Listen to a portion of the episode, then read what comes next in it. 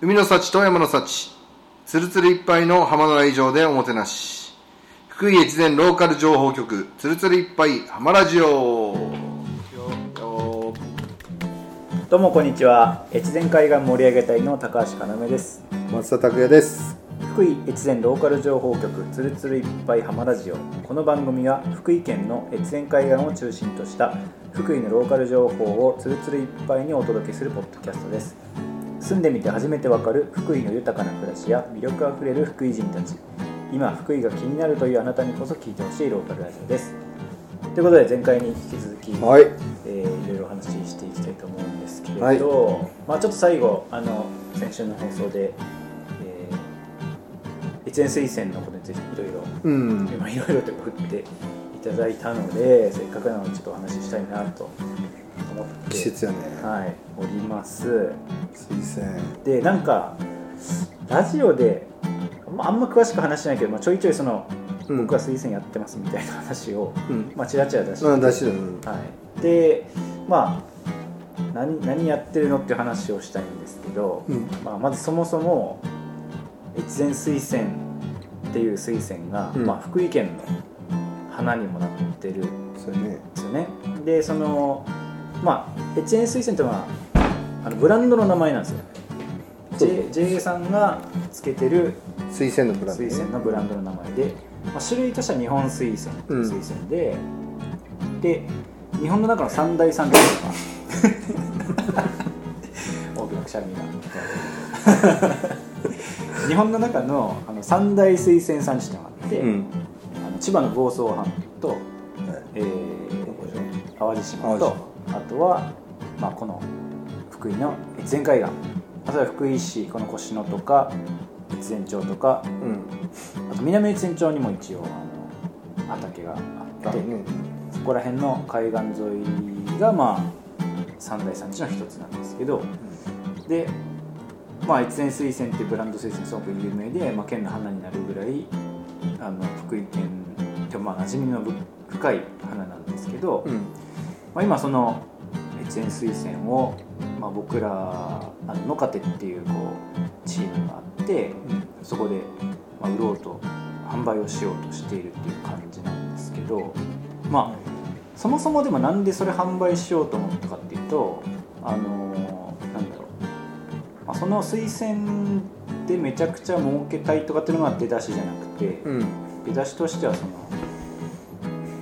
このままいくと水仙畑管理する人水仙畑やる人いなくなりますぜっていうところをそうやなねなんとかしたいなっていうのがあってあのーマジで水仙農家さんたちが高齢化ししすぎててやばいっていうのが 一個あってもうやっぱ基本70代80代ぐらいの人たちが今あのやっとこやっとこ JA に出荷してるっていうのがまあ現状なんですよね。で、まあ、水仙畑のイメージ湧く人はいるいるのかどうかわかんないですけどもあのすごい斜面が畑なんですよね。うん。あのいわゆる野菜とかを育てる平らなところが畑なんじゃなくてもうその辺にある普通の山肌が急斜面。そのまま急斜面が畑っていうところ。でまず収穫もしなきゃいけないしであとは年2回そこで草刈りをしなきゃいけない。水仙の。あれが大変やね。夏やし。草刈り大変ですね、えっと、6月と9月かな。1回ずつやるんですけど。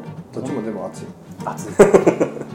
暑い。でそのもう何時間もかけて自分の畑にあるその雑草ね。あの水仙の栄養を取れすぎないようにあの草刈りをする。ってめちゃくちゃ大変で、まあ、それを維持するのがすごい難しいっていうのもあるしっていうのでもうその畑を継ぐ人たちっていうのが、まあ、いないんですよね。で結局水仙もその冬の花なんでうん。やったとしてもその冬の間しか稼ぎがないみたいな。まあでもカニ漁師だったらねその冬のドカカニのーンカニでドカーンってあの1年分稼げみたいなのもまあできるかもしれないですけど、まあ、旧あの水仙ってやっぱそういうものじゃないので売れたとしても本当に1本何十円とか世界を積み上げていくんでそれだけ年間生活していくとすごい難しい。そうやね。でだからあのこれまでその推薦を販売することで1年間の稼ぎを得てた人って一人もいなくて歴史上おそらく。でまあそれなんでそれが成り立ってたかっていうとやっぱ昔の人はみんなパラレルワーカーというかねあの冬は水仙あ春はわかめ夏はウニとアワビとサザエと、秋はなんか大工修行大工ので稼ぎ行くみたいななんかそういう季節の仕事を。そうだよ。そうそうこれ田舎は特に。それがもう本当に当たり前と思ってたから俺は。そうそうそうそう。もうちっちゃい時からそういうとこ育ったから、うん。もうこれ一本でっていう人がなかなか周りにいなかったんですよ。そう。だからそれが成り立ってたっていうそれで年間別に推薦だけで食っていけなくてもなんとかなるんで、だからすごいあの考える人が多いですよ、うんうん。そのまあ言ったら生きていくためにとか、うんまあ、生活うんをデザインできる人が多いですよね、冬は水仙でこのぐらいとか、でその間にこっちの畑とか、うんで春わかめ取ってとか。なんかそういうふうにこうだ段取りも上手だし、うん。それのための道具もいっぱい持ってるし。そう。だから自分で本当に暮らしを作っていけるみたいな人たちがそれをやってるっていうのがまあ現状ででもそのそれがまあ今の70代80代とかの人たちがやってることなんですけど結局なんかその下の世代の人たちって割とまあその人たちが悪いとかじゃなくて時代がその一つの会社に入なちゃんといいところに入ってそこで長く勤めるみたいなのが結構主流になってきちゃった、サラリーマンうん世代って言ったらちょっとあれですけど、段階の世代らへんからもう市街地へうんうんうん。あの通勤して、そうですね。あの一定の安定したお給料をもらって仕事をするっていうのがそれもその多分その70今の780代とかの人がそっちに行けっていう、うん。うん時代でもあったわこけです。よれもありそうっすよね。それがそそのその時はよ良いとされてたうんうんそのうん。企業に勤めて最後までそこが面倒見てくれるっていう時代があったんですよね。その時にあんやっぱり不安定じゃないですか自然相手、それをこう子供にやらせたくないって言って、うんあのちゃんと企業に就職しろっていう流れがあったのはうん。事実で,、でそのし休みの日曜日とかにこの水仙の畑の下刈りをするっていうのが流れだったんやけど、うん。またその空に子供になってくるとそれもしたくないと、うん。でも荒れ放題の水仙畑もあるしうんだそれをこうちゃんとあの目をつけてなんだろうその景観を壊したくないっていうところから始めた要がすごいと思う。いやいやていうかやっぱその一周回って今働き方が結構そうそう戻ってるんですよ。そうそうじうん。時間時間を自由に使えたりする人たちが増えてる。時代は繰り返すね。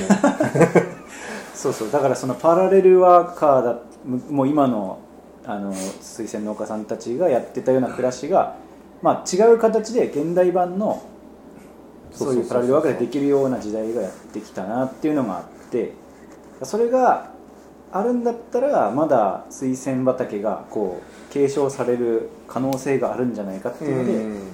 そこをなんとかしたいなと思って今やいろいろ活動をしてるっていう感じですね。でただそのじゃあとはいえ誰かを推薦栽培とか、そこに関わらせたいと思った時にじゃあ実際それ冬の間推薦売ってどれぐらい稼げんのとかっていうのは基準がないとそもそも選択肢にも入れてもらえないんでそういう意味でちゃんとまず僕らが水産販売してみてどれだけ売れるか。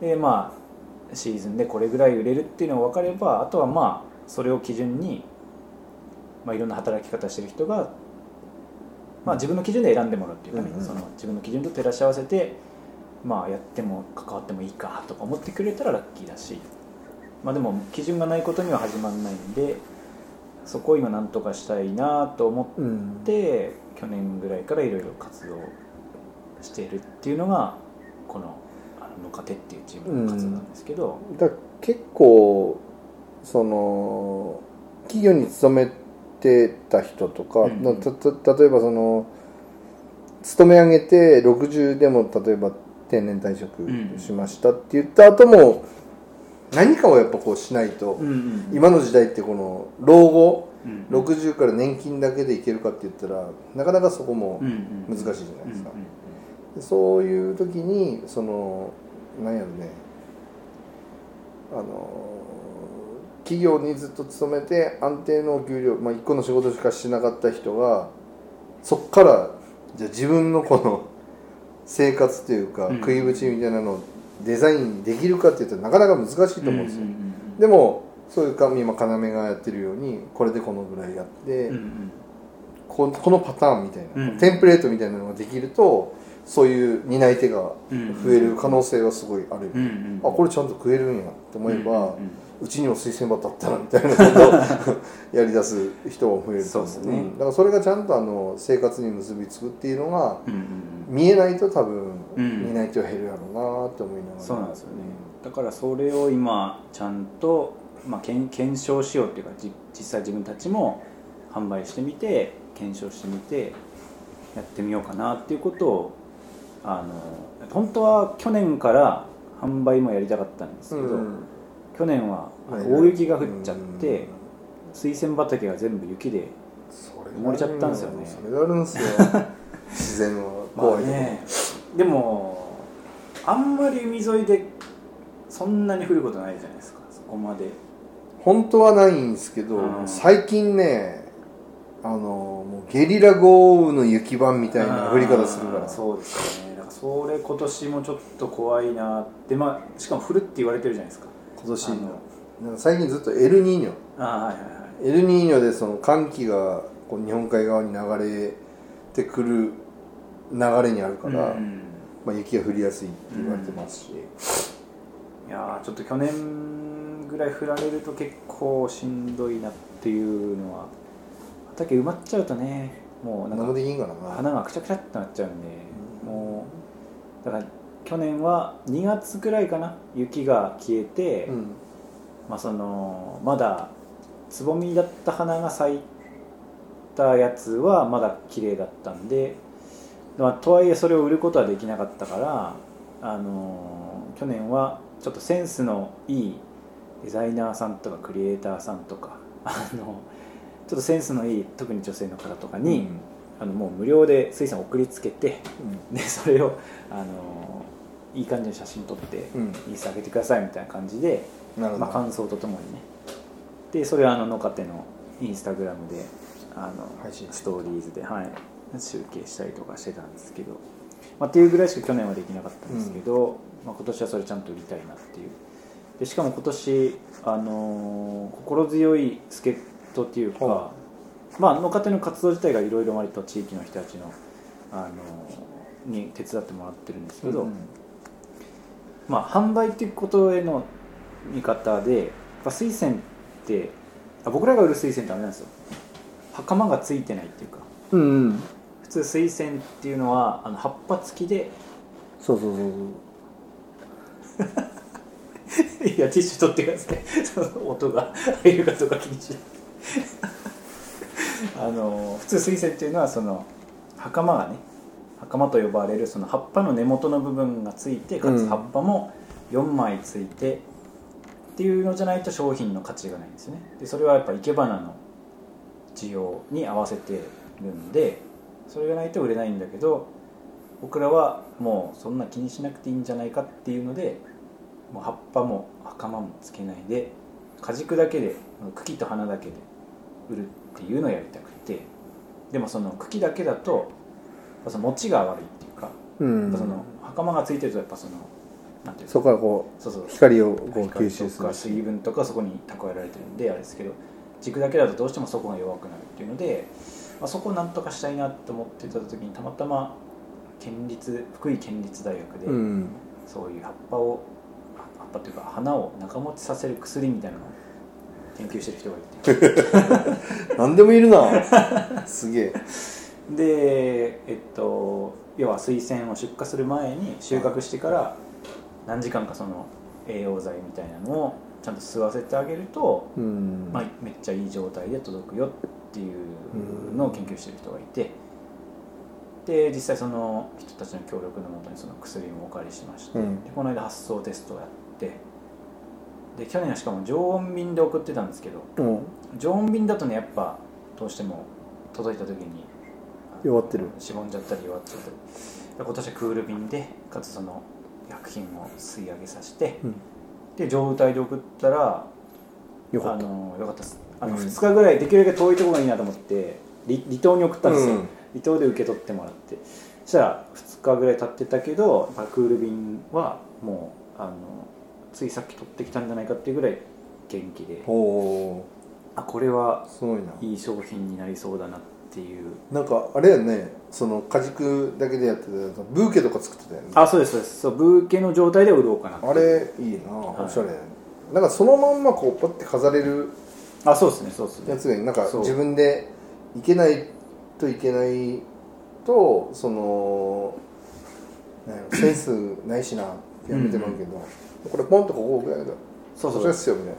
結構やっぱは葉っぱ付きの水仙ってまあどうしてもねその生け花的な日本的に飾らなきゃいけないんじゃないかっていうそのあれがあるけど果軸だけだとなんかちょっとなんかコーラの瓶とかに1本ポンって入れてるだけでも結構可愛かったりするんですよね、だからそういう意味でいろんな楽しみ方ができるんじゃないかなとも思ってますしなんか逆にそういうイメージをもっと広げていきたいなって、もっとなんかカジュアルな感じでうん楽しんでもらえるといいなっていうのもあって。なんかすごいあの高級志向のイメージがあるもんな水仙って、高級っていうかなんていうんですかね。なんかこのもう凛凛としてるから、その生け花用にみたいな、うんなんとか流のみたいなあるやんこう。ありますね。あれ確かにいけてるやつめちゃくちゃかっこいいんやけど、うんうんうん。なんかそういうんじゃなくてってことだよね。そうそうそう。普段日常のにそうそうそうあるっていう。ですね。でもなんかできればギフト的な感じでうん。送ってもらえるといいなと思って、っていうのはやっぱ水仙ってその見た目も可愛いんですけど香りがめちゃくちゃすごいんですよ。めちゃくちゃいいんで。玄関置いておくと、う勝手に芳香剤になるから。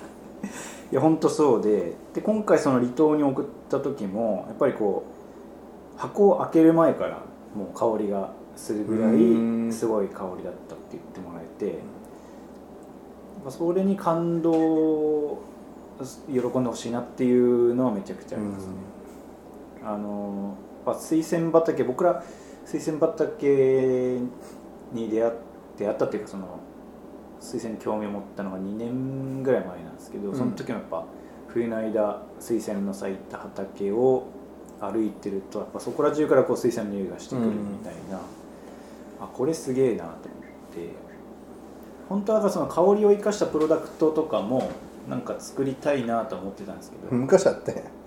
そのその行政ああはいはいはい。その香水とか、はい、でも多分それあれなんですよえっと合成っていうか何ていうんですか？再現してるみたいな。でもいやせっかくだからそのそれを使って。天然の精油みたいな。うん。できるといいなと思ったんですけど結構水仙とか精油難しいっぽくってあとその毒があるからな。あそうそうそう。それ難しいです。よね。それがむずい。そうだそうそう。から昔俺知り合いとかにこう水仙とか厚生本の時期とかに来るじゃん、ニラ届いたんですけど。あ絶対食べといて。って感じで毎年ニュースほらありますからね。つぼみで送るやん、はい。い、やっぱいい花をこうつぼうんうんみでまだ開いてない花がいいとされてて、だからつぼみのまたこう硬いこうなんていうのまた緑っぽいやつをはいはいはい。送ってあげると、なんかニラ届いたんですよ いやいやそれに食べたら死ぬからやめといてっつって。葉葉っぱはマジでニラっぽいですからね。そうそうそうそう、う。ん見た感じわからんよね、うん。やたら毒がねあるんで。そううんですね。綺麗なものには毒があるんですよ。しかもね水仙その葉っぱ全部に毒あるんですよね。花にもあるしそうそうそう。茎には全部にあるんで。絶対食べたらあかんやつそう。あと水仙はあのー仏壇とかに飾らない方がいいんですよ。おうなんかあるのなんか出す成分で金箔とかダメになるらしい。ええ腐食しちゃうってこと？そうそう。であの仏仏壇には向かないっていうのをずっともうこれはあの検証したわけじゃない。け どうちのばばばあさんがずっと言ってたから。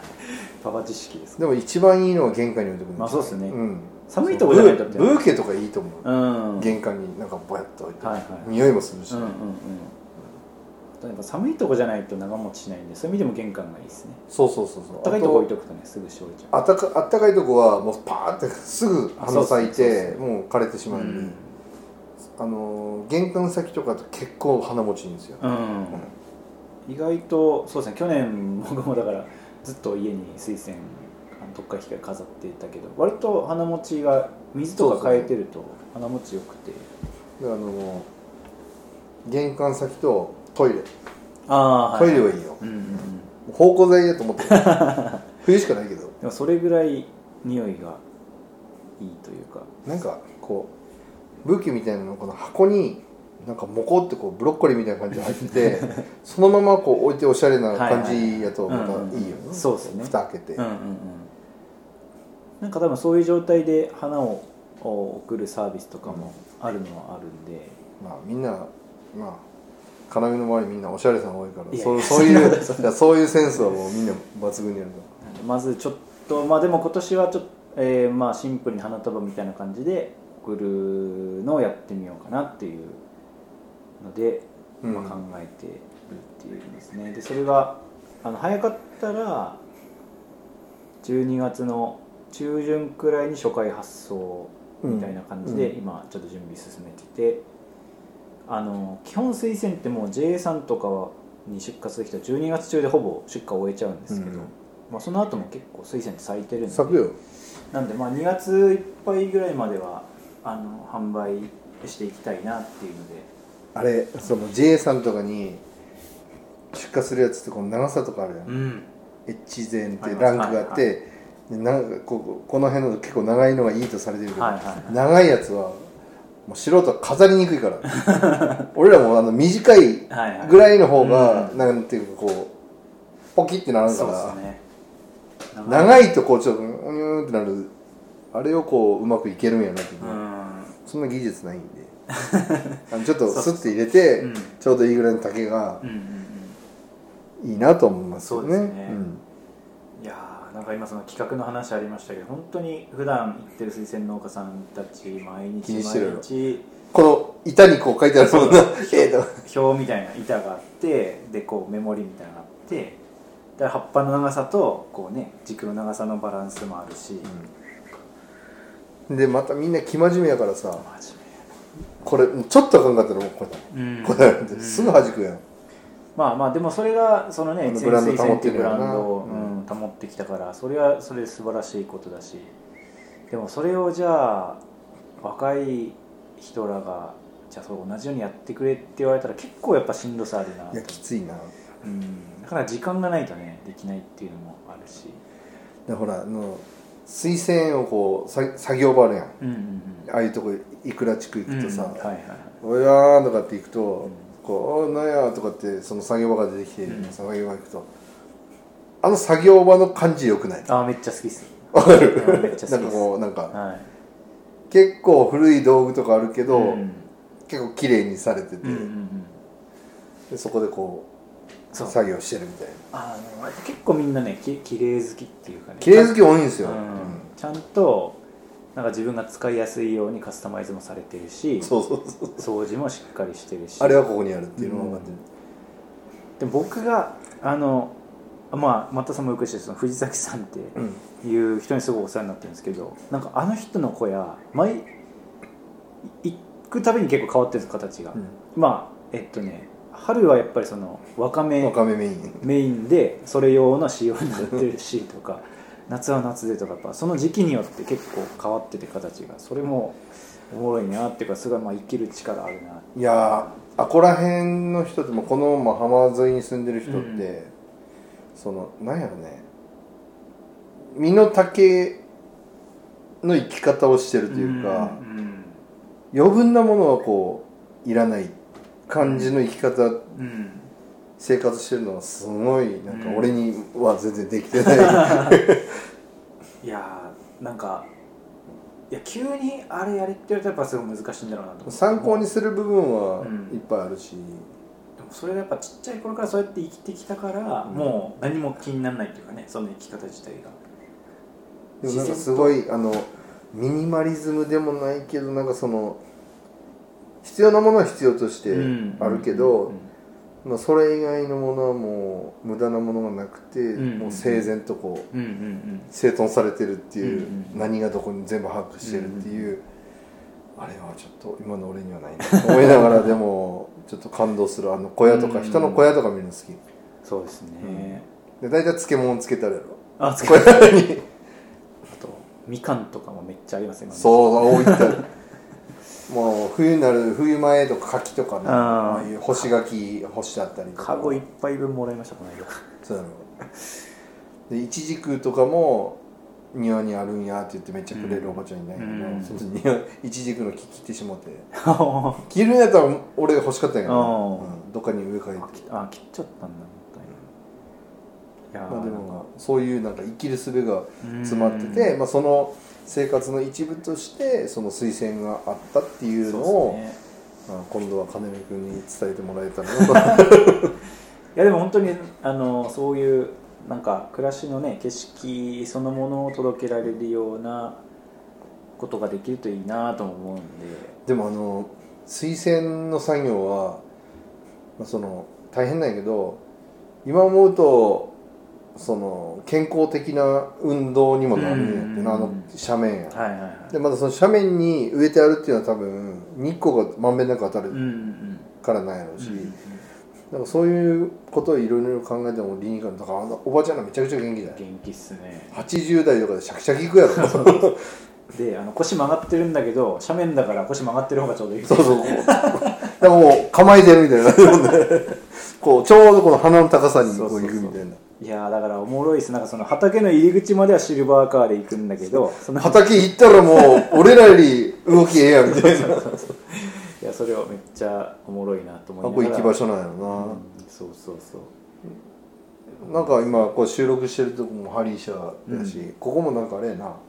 水仙とか飾っとけるとああそうですねそうですね。うん。ちょっと今度。印象変わるよね。うん。冬のイメージをちょっと持ってもらって。まあそんな感じで越前水仙もなあの冬の風物詩やし、はいはい楽しんでもらえたらいいですよね、そうですねなんであの水仙が欲しい時は金目君にコメントください、はいコメントください。そしてまあこれが放送されてる頃にはその野方のえっと EC ページもおそらくちゃんと整理されてると思いますので、ぜひインスタグラムでものかて .jp で調べてください。皆さよろしくお願いします。はい。ということで、まあはい。こんな感じですかね。